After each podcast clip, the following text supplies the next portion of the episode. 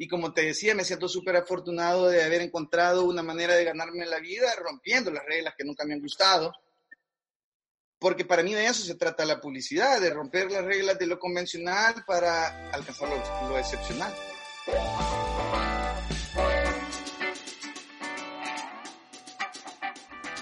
Bienvenidos. Esto es Orangenios, el podcast donde conversamos con mentes audaces dentro de la industria naranja. Ese conjunto de actividades económicas que transforman las ideas en bienes y servicios culturales, artísticos y tecnológicos. Hoy hablamos con Juan Carlos Mejía, conocido como Ratanás es socio fundador de Agencia El Nido, un publicista con muchos reconocimientos nacionales e internacionales y sobre todo emprendedor. Con él miraremos hacia el futuro y lo que nos depara en el nuevo normal de la publicidad. Eh, antes, de, antes de que continuemos, eh, quisiera que me dé un espacio solo para saludar a, los estudiantes de la Escuela de Comunicación Mónica Herrera que nos acompañan. Hay, hay, muchos estudiantes, aquí los veo, que se han unido a la conversación. Eh, y por cierto, vos saliste de la Mónica Herrera también, ¿verdad? Yo soy fundador también de la escuela. Cuando, cuando, cuando yo comencé a estudiar en la Mónica Herrera, eh, solo había Mara en segundo año, en tercer año todavía no había nadie porque solo tenía un año de existir. Así que, es más, yo le doy gracias a la escuela porque si no fuera por la Mónica Herrera, yo quizás sería un vago porque no hubiera encontrado una manera de convertir mi locura en bola. Voy a ponerlos en contexto.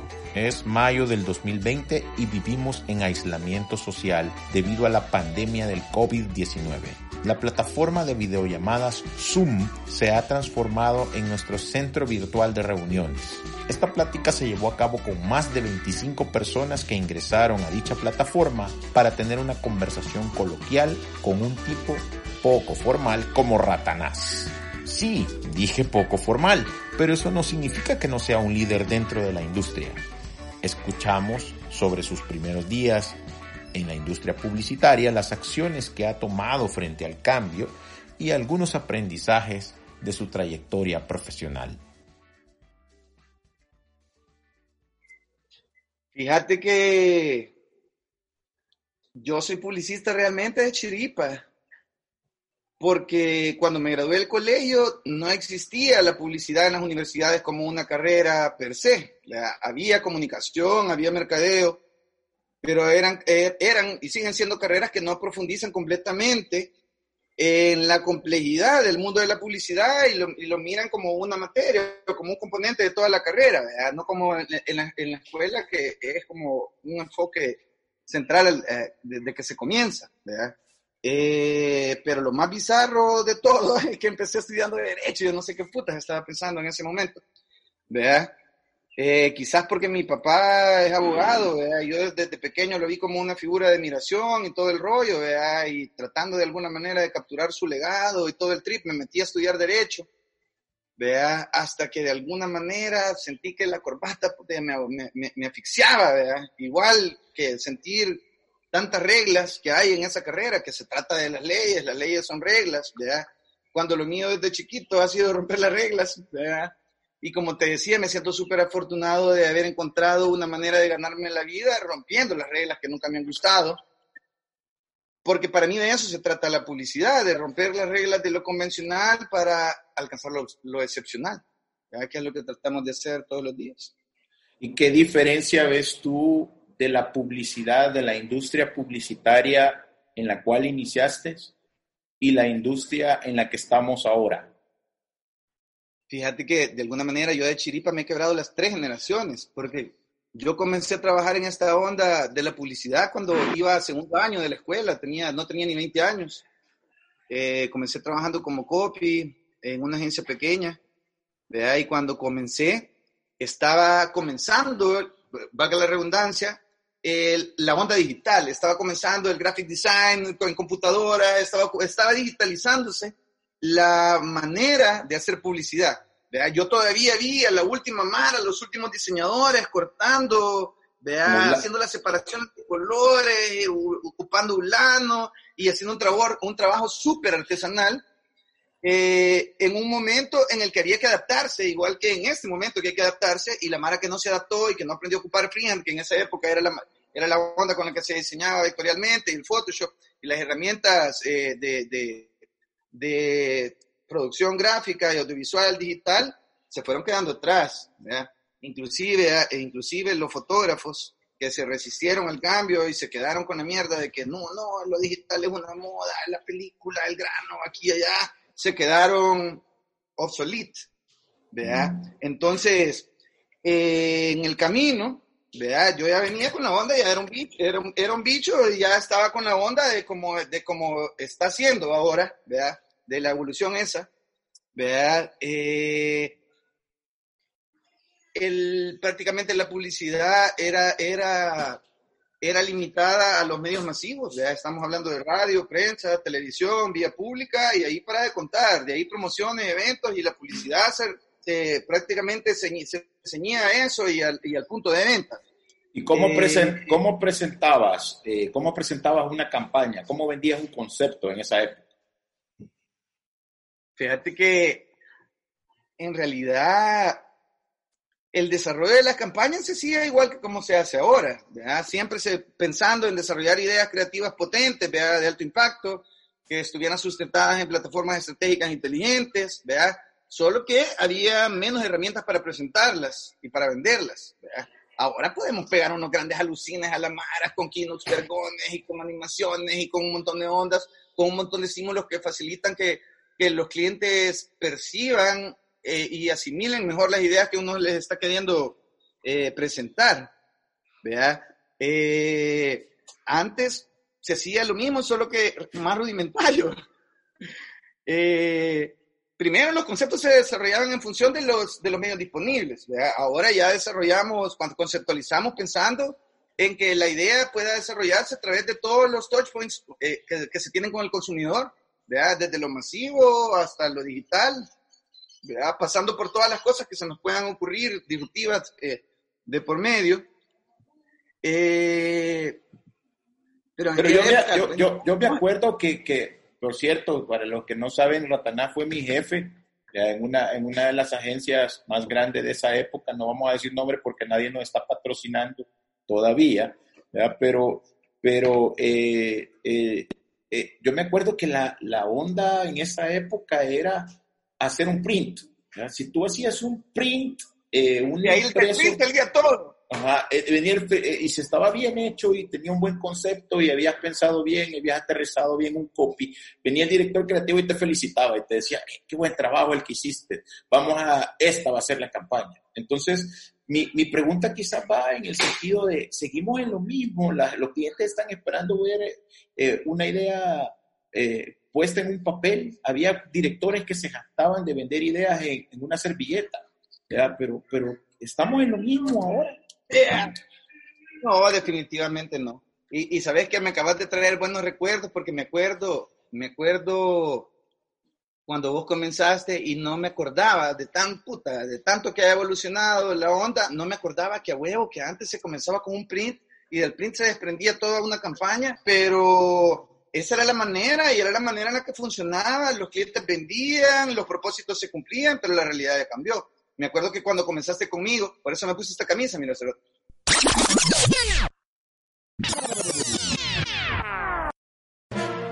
¡Ah, puta!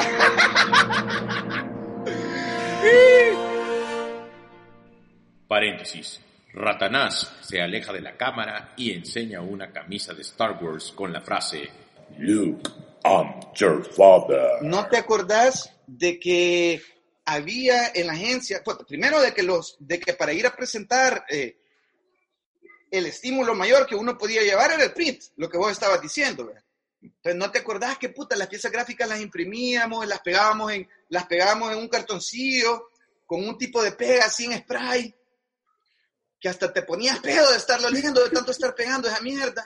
Y, había un cuarto solo para ir a echar pega. Puta, gracias a Dios que ya no es así, o a saber cuánta más hizo mierda los pulmones de esa manera, porque por años fue así. O sea, nosotros vimos el final de eso, no vimos el principio. Eh, en ese sentido, la manera de presentar completamente era bien limitada un PowerPoint. Puta, los PowerPoints aquellos, los primeros que eran bien limitados, no se podía hacer mucha onda, ¿verdad?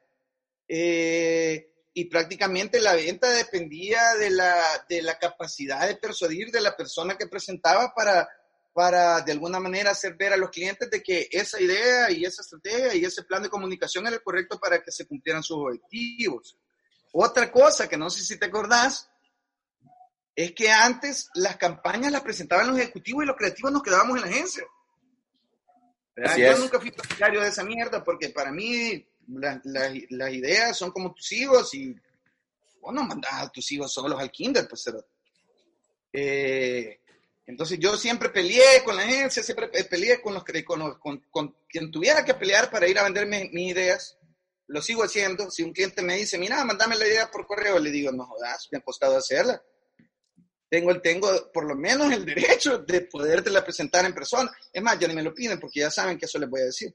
Eh, pero eh, no, realmente la manera de presentar las campañas sí ha cambiado. Bueno, vos te has echado el rollo también. Pues, Mira, y, y, y vamos a un ratito al cementerio de las ideas.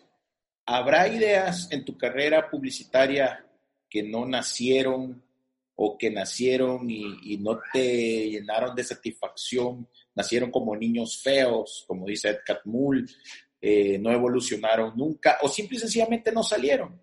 Eh, ¿No puedes contar de algunos de esos casos? Fíjate que gracias a Dios pegó bonito. yo me acuerdo cuando comencé, porque yo comencé a trabajar en esta onda como creativo, bien bicho, y a los 19 años sí, puta, a los 23 años ya era director creativo en Apex. Cuando vos llegaste, bueno, vos, vos te puedes más o menos la historia. Entonces, yo me acuerdo cuando yo comencé a trabajar en esta onda, eh, de alguna manera los creativos viejos, o sea, los que eran mis jefes cuando yo era un bichito, tenían una manera de ver la publicidad como era cuando ellos eran bichos, que es lo que yo he tratado de evitar. Yo te estoy tratando de bueno, no estoy tratando, lo estoy haciendo, me estoy manteniendo bicho lo más que puedo, gracias al vampirismo. Y va, pasa. Y en, en, en, en definitiva, eh, no te podría decir de que tengo una idea que no he hecho o un niño feo. Lo que sí me acuerdo es lo que te digo, de que en un principio yo me encabronaba. O sea, cuando un, de repente un director creativo de repente me decía, ah, mira, que esta idea, fu, fu, fu, fa, fa, fa, yo decía, que hijo de puta, no entendió. Y me, me, molestaba, me encabronaba y la Mónica Herrera me quitó la idea. Esa idea. Y, esa cólera. No la Mónica Herrera de la escuela, sino que la Mónica Herrera de la señora. Sí, somos de la generación que logró ver a la Mónica. Nosotros pudimos ver a la Mónica eh, vestida de la reina de corazones. Yo, yo, me acuerdo en los puertos, que son los juegos pedagógicos de la escuela, donde ella se vestía de la reina de corazones y vos le decía, Mónica tal cosa, y te hablaba feo porque decía que no era la Mónica, sino la reina. Pero eh, este, yo, yo voy a, a, si no ha habido una idea que vos decís, qué mala onda que no me la aprobaron, qué cliente este que no me entendió. O... Por, por, por, eso te estoy contando ese background, porque desde ese, desde ese momento dejé, dejé de pensar de una manera virga, infantil, y empecé a captar lo que, cómo funciona el mambo había venido la Mónica Herrera para uno de esos puertos, ¿verdad? Y yo era el, puta, no sé, quizás solo yo y el, el, conejo, que en paz descanse, éramos los únicos que trabajábamos en publicidad, eh, tan bichos. Eh, me, me, me, encontró molesto, ¿verdad? Y haciendo los verga que hago, pero de mal modo. Y me preguntó, ¿qué, qué me pasa? ¿Qué te pasa, Ratanada? Me dijo, ¿qué te, qué te pasa, Juan? de que en adelante RD no se empieza a usar acento chileno, Y yo le dije, mire, puta, eh, tengo esta idea, se la enseñé, ¿vea? me dijo que buenísima, ¿vea? le dije, puta, me la votó este cabrón, ¿y qué te dijo? Me dijo esto y esto, ¿vea? y yo molesto y ella tranquila, hasta se rió y me dijo, mira, mira, Ratanás, tienes que acostumbrarte, weón, de que en esta vida no todas las ideas te las van a comprar, pues, weón. Y me hizo ver de que esa idea que, te, que de alguna manera te pueden rechazar, no es tu última idea ni tu mejor idea, tienes más, ¿verdad? Entonces, eh, aprendí a verlas como ideas y no a verlas como desde mi ego, sino que desde mi trabajo. ¿vea? De tal manera que me dejó de molestar. Si, si, si, alguien, si a alguien no le, no le resultaba conveniente una idea, o muy loca, o muy pelada, ya no me molestaba. Y poco a poco lo que fue considerado muy pelado fue empezando a ser considerado atinado y disruptivo y impactante, que al final es lo que funciona. Y, ahora vamos al otro lado. ¿Cuáles son las ideas que vos decís que las que, las que te sentís satisfecho como profesional de, de, la creatividad y vos decís, estas son las ideas que han marcado mi carrera y me siento satisfecho de haberlas llevado a cabo? Fíjate que siempre me preguntan eso y nunca sé qué responder. ¿Cuáles son tus, cuál, cuál es tu campaña que, de la que te sentís más vergüenza y todo el rollo? Y en más de 20 años, imagínate cuántas he hecho, cabrón.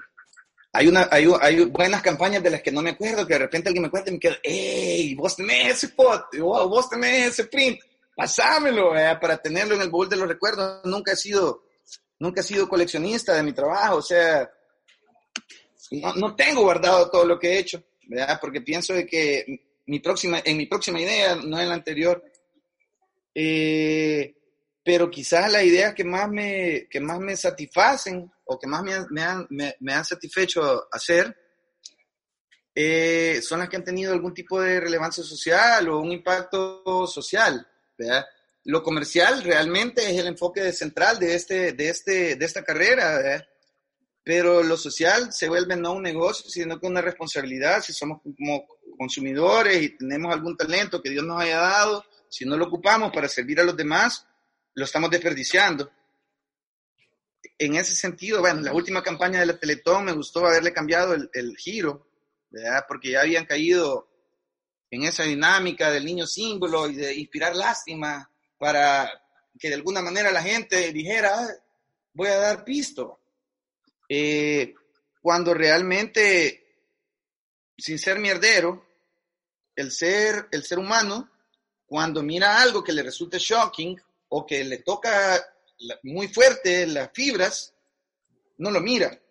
Es más, yo que, que vivo en el puerto, cada vez que, en la carretera todo el tiempo hay, hay perros atropellados, ¿me entiendes?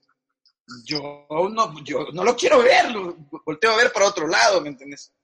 de la misma manera, yo creo que se estaba cayendo en esa dinámica de que no quiero ver al niño símbolo. O sea, me da cosa, me da, me da mala onda y, eh, entonces yo pensé, ¿por qué no le dábamos de alguna manera un giro más, en vez de decirle a la Mara qué es lo que le estás pidiendo, decirle qué es lo que va a recibir, ¿verdad? Al darlo.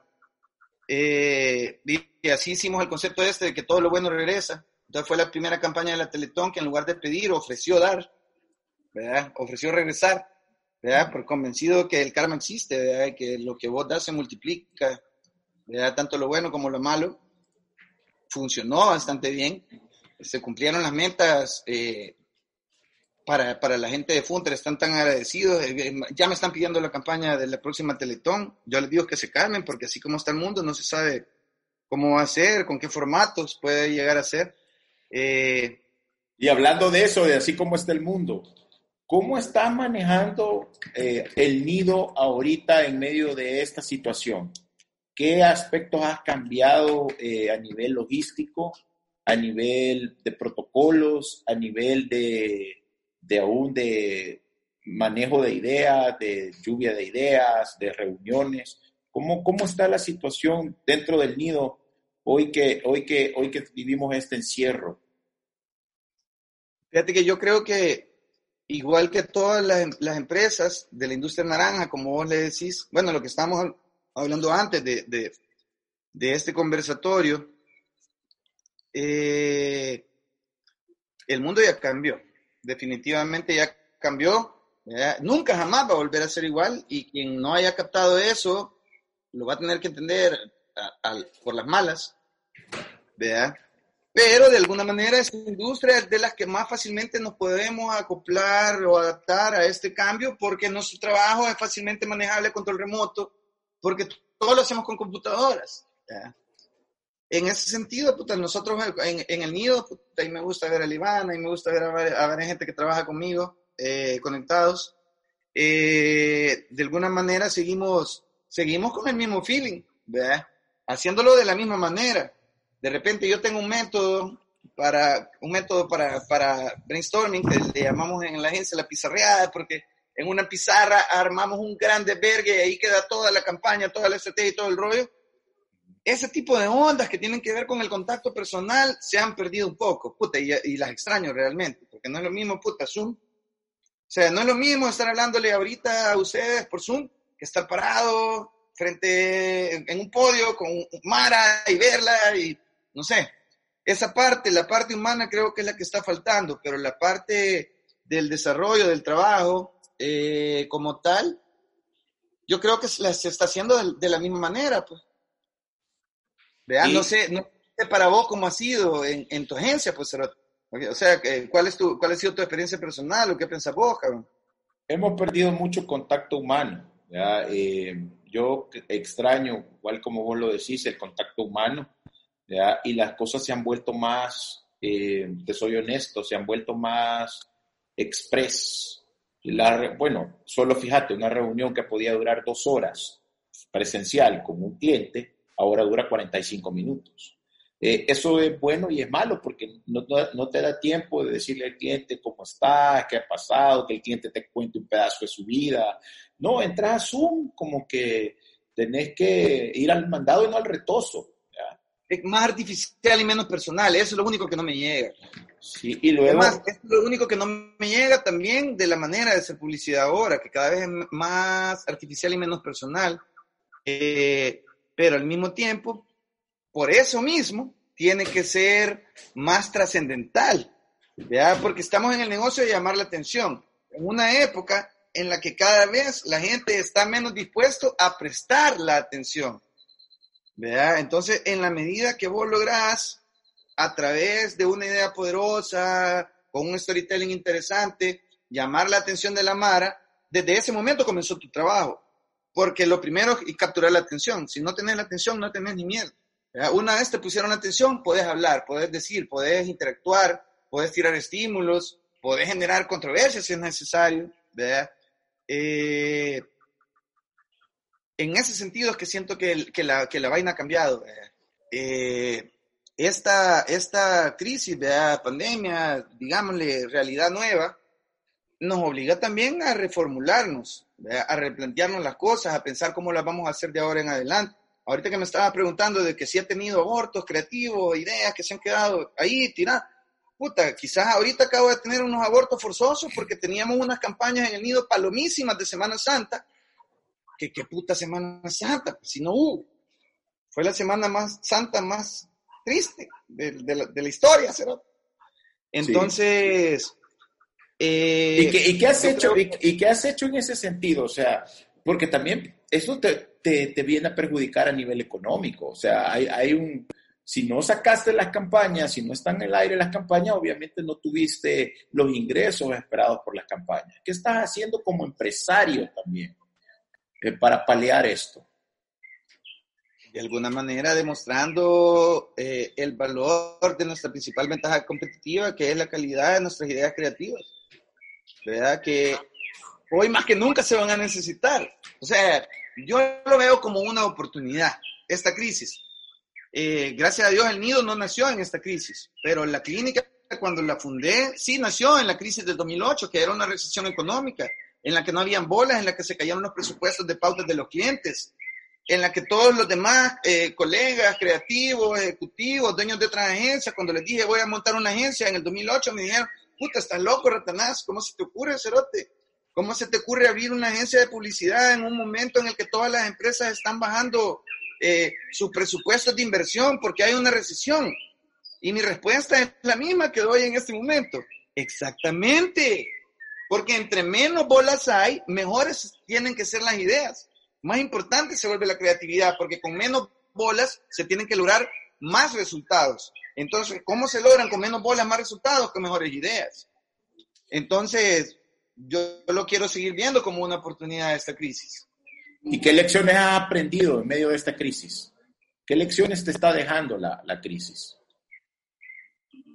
Eh, quizás la principal lección es de que eh, no es una lección, sino que una reconfirmación que lo que se detiene se muere, que lo que no se transforma caduca, que lo único que se mantiene vivo es lo que está en constante movimiento y la evolución es parte de la existencia, porque si no evolucionas, caes en la inexistencia, valga la redundancia. O sea que está, estamos... La otra, ah, perdón, decime, decime. Estamos aprendiendo a, a transformarnos, o sea, a reinventarnos. Yo creo que no estamos aprendiendo, sino que lo estamos siguiendo, haciendo. Pues, eh, yo por mi lado me he mantenido evolucionando todo el tiempo. Es más, a mí no me gusta estar en el mismo lugar. Por, eso me, por eso me vine a vivir al mar. Eh, por eso cambio de rollo, porque la, normalidad, la, estática se vuelve normalidad y la normalidad eh, me parece una locura. O sea, porque me parece una locura ser normal. Van a disculpar los normales. pero, pero a huevo. No sé, no sé vos cómo te ha afectado, vos cómo lo has visto, cómo lo has afrontado. Definitivamente impacto hemos tenido. ¿verdad? Campañas se han detenido, las inversiones se han reducido, es más, se han paralizado. Nosotros hemos, eh, nosotros hemos entrado en una etapa de, de que yo le llamo la, la etapa de las pupusas. ¿verdad? Eh, dos de nuestros grandes clientes, su gran interés es generar negocio, acomodar lugar. Entonces tenemos, tenemos una cantidad de trabajo eh, considerable y es para hoy y para allá y hay, que, y hay que moverlo y hay que sacarlo y hay que subirlo y, y hay que hacerlo. Entonces es una etapa donde es duro porque uno quiere proponer algo más elaborado, pero no, hay que tirar las pupusas a, la plancha y hay que sacar el trabajo, eh, porque el cliente quiere vender, el cliente quiere vender.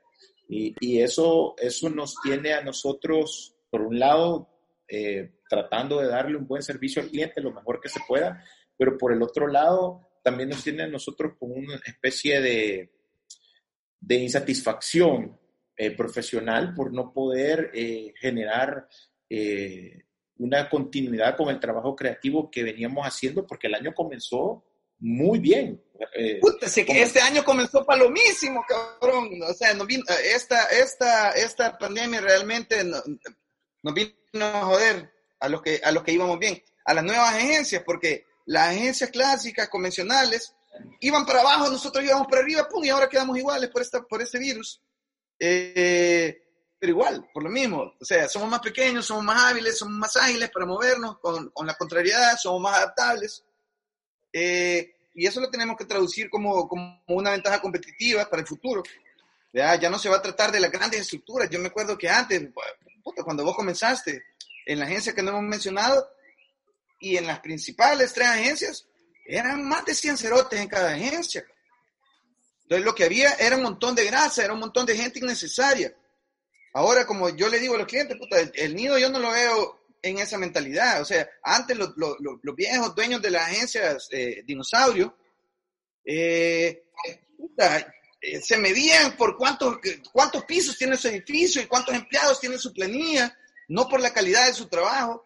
De, alguna manera eso les ha implicado ahorita tener que despedir un montón de Mara y despertar a una realidad que se les volvió completamente adversa.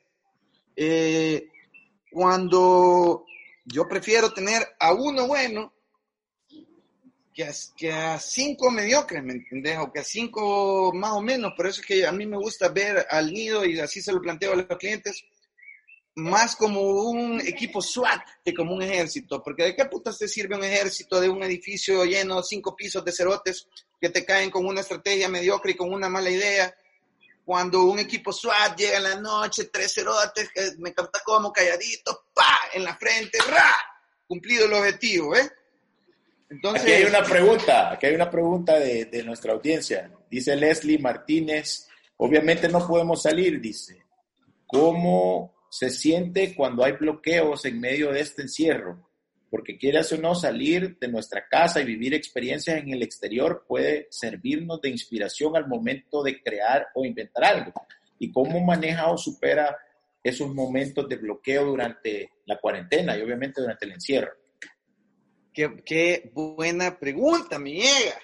Me llega en el sentido de que para mí siempre la base de un creativo o el elemento básico o la cualidad esencial, digámosle así, es la curiosidad. O sea, un buen creativo tiene que ser alguien curioso, alguien que se anda fijando en qué pasa, en por qué esta mierda funciona así, en por qué es de este color, en esta orilla que nadie había visto. O sea, la curiosidad de alguna manera es el alimento de la creatividad, es parte de la creatividad. Por eso que siempre he dicho de que si querés ser un creativo, vergón, tenés que tener una vida interesante, porque un cabrón aburrido nunca va a ser un buen creativo, porque las buenas ideas vienen de tu bagaje cultural y de la vida, de las cosas que has vivido, de las cosas que has visto, de las cosas que, que te han gustado y las que no te han gustado que ahora se están viendo limitadas, como, como pregunta Leslie. Leslie. Eh, pero no nos podemos quedar a, decir, puta, como ya no puedo salir, entonces ya no, nada bueno se me va a ocurrir. Eh, porque entonces nos detenemos, pues esta onda no para y el encierro no puede detenernos. Por el contrario, lo tenemos que ver como un reto que nos estimule a decir, puta, eh, estamos limitados, pero dentro de la limitación el reto se vuelve mayor, entonces el cumplirlo se vuelve más emocionante. ¿Y qué fuentes de inspiración tenés ahorita en medio del encierro? Fíjate que eh, para mí siempre mi inspiración es, lo que sucede en mi, en mi, imaginación cuando escucho música, cuando veo una película, cuando platico con alguien, así como estamos platicando ahorita, eh, cuando medito, que es dejar de pensar prácticamente.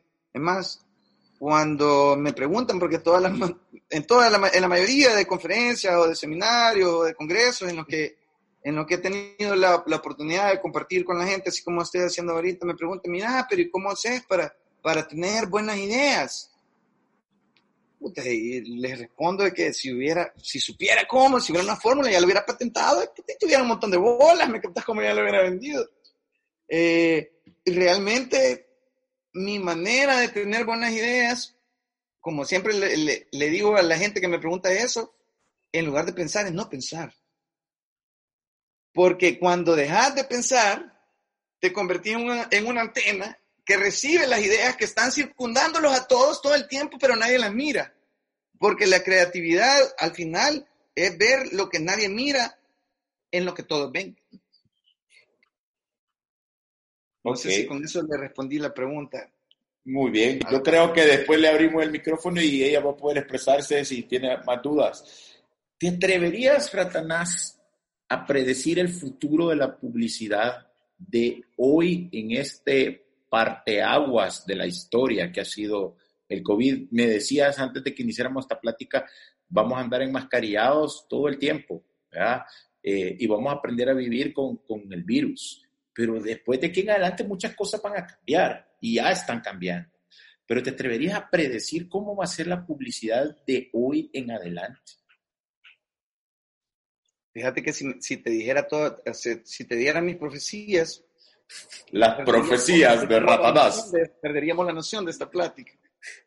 Pero a nivel, a nivel, a nivel de publicidad, eh, yo creo que claramente, o sea, el distanciamiento social va a ser una norma y la publicidad se va a volver cada vez más digital, digámosle así, aunque ya lo es. Eh, la importancia de, conectar con la gente ya, eh, de una manera directa, de una manera de diálogo, ya existía, porque si nos remontamos a lo que estábamos hablando antes, la publicidad eh, anterior al Internet y al social media era, era un monólogo, era un monólogo en el que las marcas hablaban a través de un par de canales de televisión que habían, de dos diarios que habían, de un puñadito de radios que habían, de vallas en la calle y ya. Entonces la gente recibía, aceptaba o no aceptaba y ahí se acababa la publicidad. Pero habían menos opciones. Entonces, puta, bastaba componer un tuyinglito, aunque fuera cacazo, con una buena frecuencia y con buenas bolas de pauta, y a la Mara se le quedaba y compraba. eh, ya cambió desde hace tiempo, desde que comenzó el tema este eh, digital, dejó de ser la publicidad un monólogo y se convirtió en un diálogo en el que el consumidor recobró el poder que debería haber tenido siempre. El poder a través de, de opinar, de cuestionar, pero ¿qué estamos haciendo? De dar likes, de reclamar. Pero ¿qué estamos haciendo más allá de, de, seguir poniendo prints, porque eh, impresos, nada más que ahora en las redes sociales, o de poner niñas bonitas en, en, eh, a anunciar ciertos productos? Eh, ¿qué, ¿Qué va a pasar con la publicidad? ¿Qué va a pasar con nuestra vía pública? ¿Qué va a pasar con los medios tradicionales? ¿Cómo lo ves tú? Mira, o sea, al final si nos ponemos a ver la publicidad en su esencia, su función es promover la comercialización de productos o servicios eh, instituidos como marcas. Si nos ponemos sociales, ya sería otro tema porque entraríamos en políticas y en otras mierdas de las que no queremos hablar. Eh, esa necesidad nunca va a dejar de existir. O sea, la gente nunca nunca va a dejar de necesitar comprar cosas para satisfacer sus necesidades o primarias, o si se recupera la normalidad, ya los gustitos y las ondas, nunca van a dejar de haber compañías, empresas o marcas queriendo comercializar sus productos o sus servicios. en ese sentido, la publicidad siempre va a ser necesaria, porque la publicidad no es más que el vínculo entre el que vende y el que compra, de una manera en la que se ponen de acuerdo, ¿verdad? De que este quiere comprar lo que este quiere vender. Entonces, a partir de ahora, yo creo que nada más lo que se va a hacer es que se va a acelerar el cambio que ya había comenzado. Es más, acelerémoslo más. A mí me cula eso del de, el puyón, el, puyar, puyar el nave de la, de la evolución, viejo. Y yo creo de que hay, hay una nueva generación de bichos eh, con, una, con, con grandes talentos, ¿verdad? Con, con mayores facilidades para aprender cosas. Es más, ahí está, veo conectado eh, a uno de, mis diseñadores que es autodidacta, puta, que para mí es un alucín el cabrón, porque él solo ha aprendido más que mucha Mara que llega con currículos de universidades y de mierdas. Eh, y al final esa es una gran oportunidad que, que tenemos que, que, canalizarlo todo, desde los bichos hasta los viejos, en lo que no me incluyo todavía, por lo menos. Pero, pero cuando hablas de los bichos, mira que te tocas el tema de la gente joven, ¿no? De la gente joven que está entrando a la industria ellos traen una, una mentalidad distinta.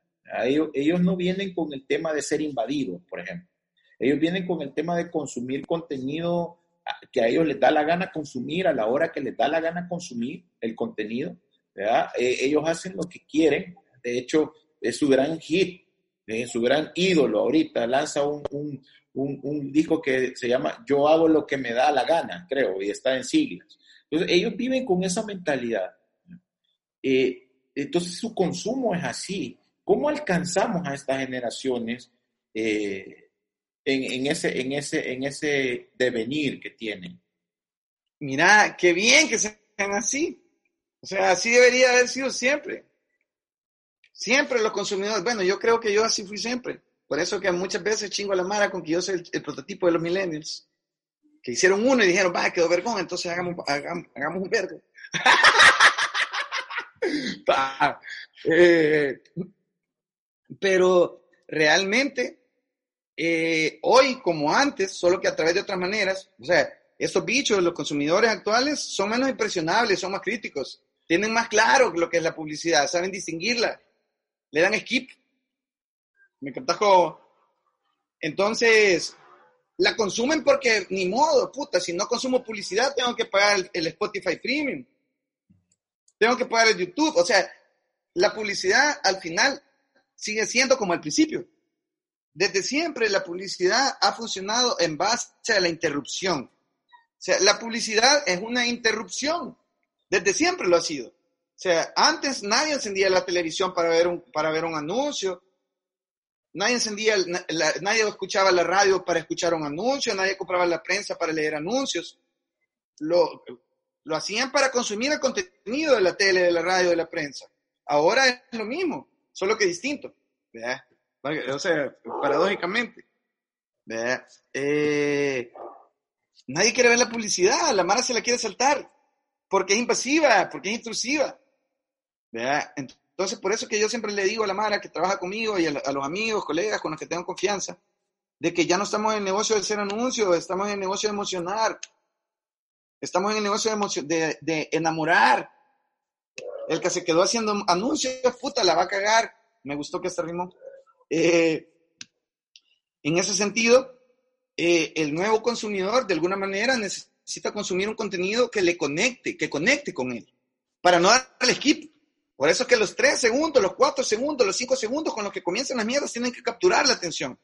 Porque si no capturan la atención, el mensaje se perdió y no llegó donde tenía que llegar.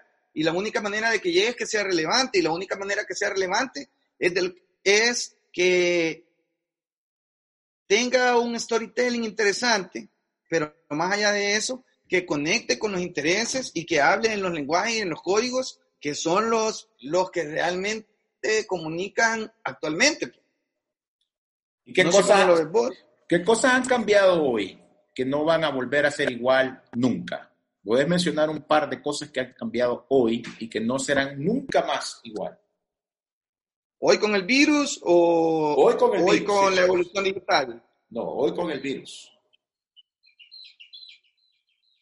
Yo creo que el party nunca va a volver a ser igual y eso es lo que más me molesta.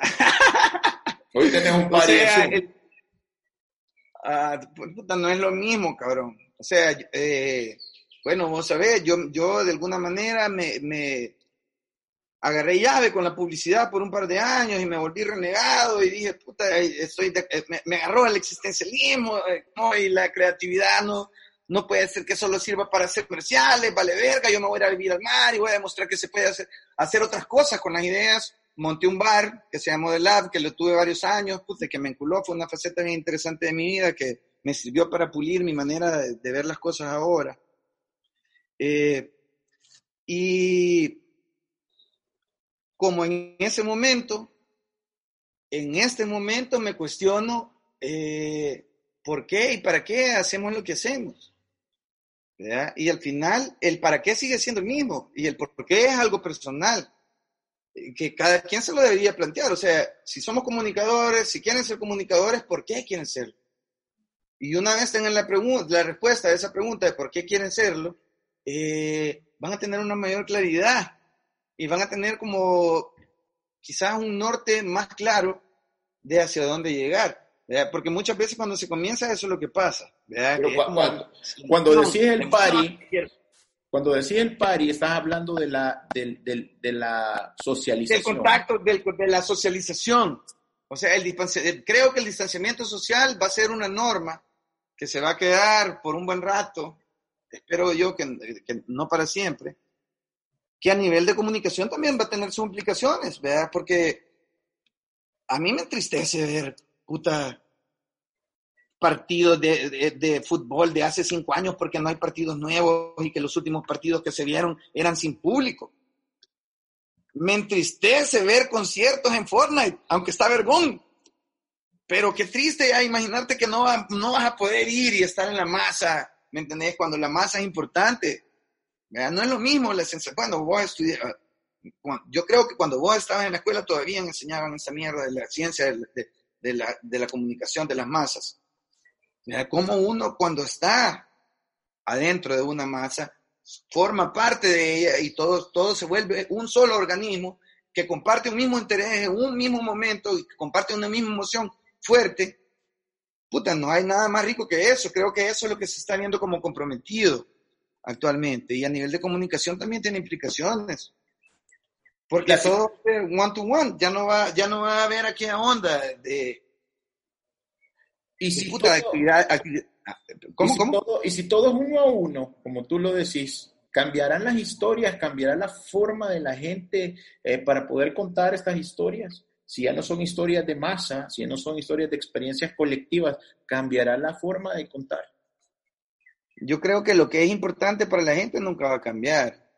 O sea, la importancia de la amistad, del amor, de divertirte, de disfrutar, de comer rico, de puta, tener una buena conversación con tus amigos, eso nunca va a cambiar.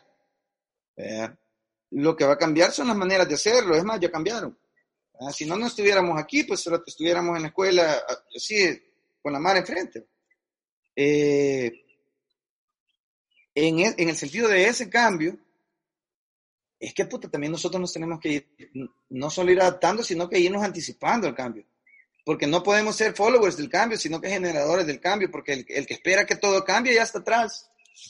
El que triunfa es el que genera el cambio. El que viene siguiendo la viene cagando, porque el que va adelante, si no para de innovar, es inalcanzable. ¿verdad? Que es lo que todo, todos deberíamos de pretender.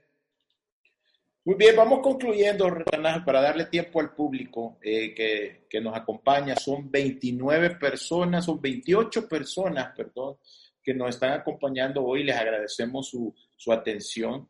Eh, ya hablamos de tus fuentes de inspiración, pero ¿qué más te gusta hacer? ¿Cuáles son los hobbies de un creativo como, como Ratanás?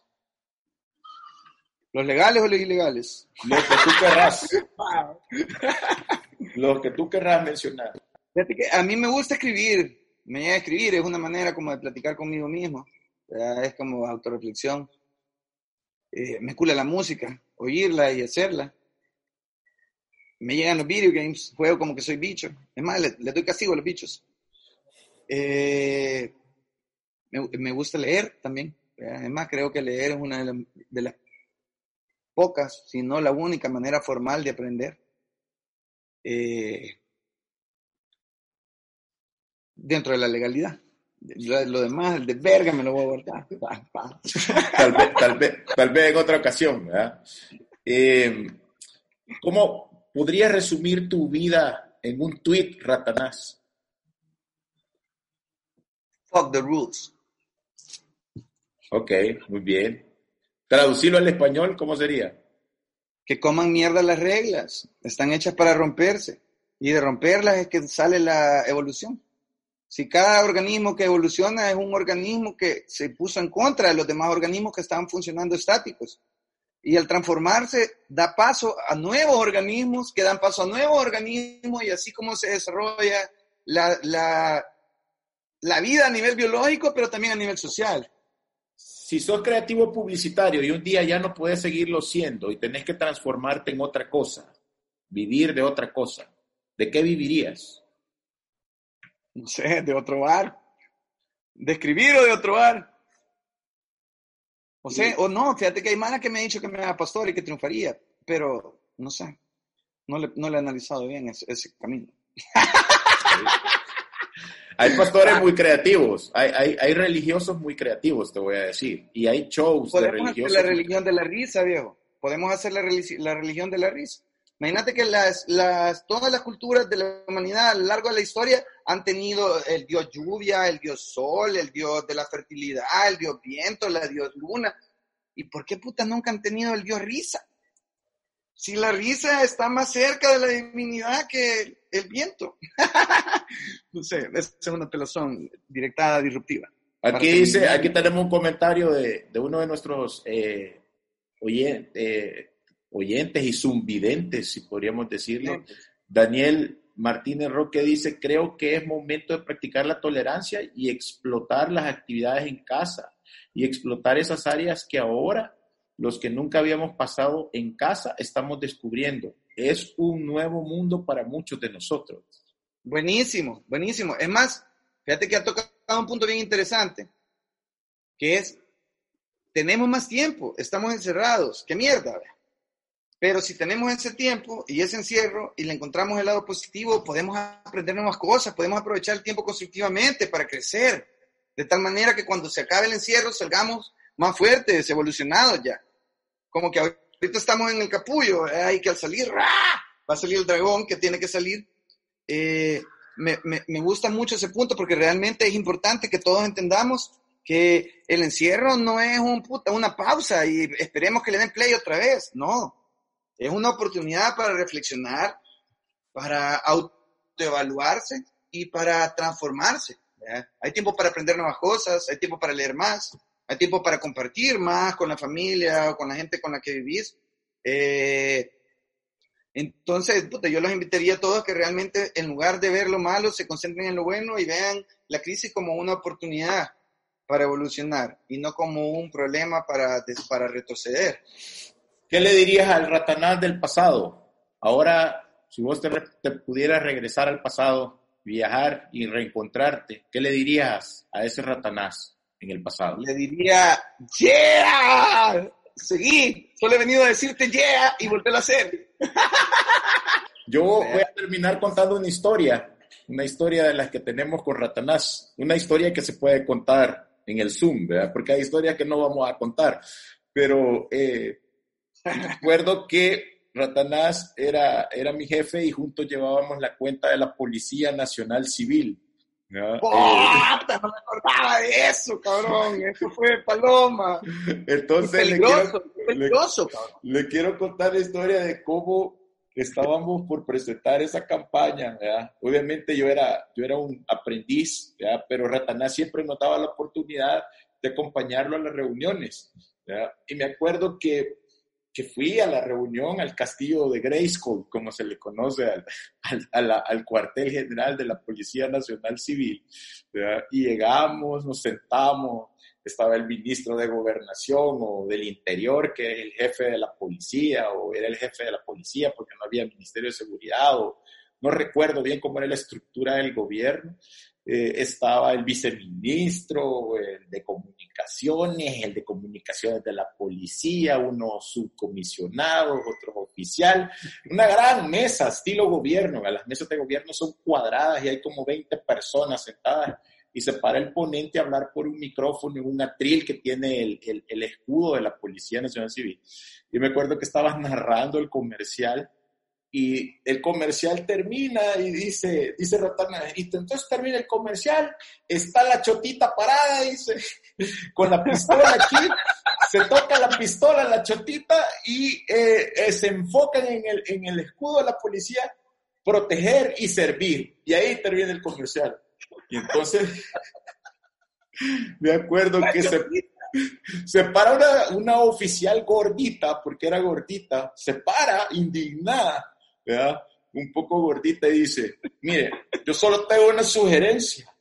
La Policía Nacional Civil no es chotita, somos oficiales oficiales graduados de la Academia Nacional de Seguridad Pública. Y entonces Ratatá le dice, sí, pero es como coloquialmente el pueblo los conoce, los chotitas, le dice. la señora, la señora, o sea, eh, me acuerdo que el jefe de nosotros, que venía siendo el director creativo, el jefe no había ido, sino que él no iba a esas reuniones, sino que había mandado a unos ejecutivos de cuenta y el ejecutivo estaba colorado, colorado, colorado, eh, un poco... Eh, más que era, era, era un poco transparente, ¿verdad? no era blanco, era transparente, estaba colorado, colorado completamente. Y, y, y veníamos en el carro con él y dice, uy, amén, ya siento que cae el correo del ministro pegándonos la gran regañada. ¿verdad? Era, era, o sea, era, era interesante entrar a un módulo a un sistema tan formal como el de la policía. Nunca más volvimos a manejar la policía, eh, gracias Pero a Dios. Ahí ser disruptivos, o sea, hasta con algo tan serio y tan cuadrado como la ley y el orden, digámosle, pudimos ser disruptivos. Sí. Al final me terminé haciendo amigos de todos los policías y es más, como saben que soy de ¿verdad? y que me llega a joder, vos te acordás que me, me llamabas así, mire, eh, Juan Carlos, lo necesitamos aquí listo, así que aquí le mandamos las locaciones de donde van a estar los retenes por si sale de fiesta. Sí, te hiciste muy amigo de, la, de, los chotitas, de los chotitas. Los chotitas, güey. Bueno, no, eh, qué buen recuerdo que lo pones, no me acordaba de eso, cabrón. Hoy en Orangenios aprendimos que para tener mejores ideas hay que dejar de pensar. No malinterpretes a nuestro invitado. Mete la información al sistema y deja de presionarlo. Permití que tu cerebro haga su trabajo. También aprendimos que no estamos en el negocio de los anuncios. Estamos en el negocio de cautivar la atención y enamorar. Lo más importante, lo que no cambia se detiene. Lo que se detiene no evoluciona y lo que no evoluciona desaparece. Seguimos en Instagram y Twitter como Orangenius y entérate de las fechas y horarios de las próximas sesiones de Zoom para poder así conversar con nuestros invitados. Recordad, todos los seres humanos somos creativos, pero solo los orangenios pueden usar sus ideas para transformar la realidad.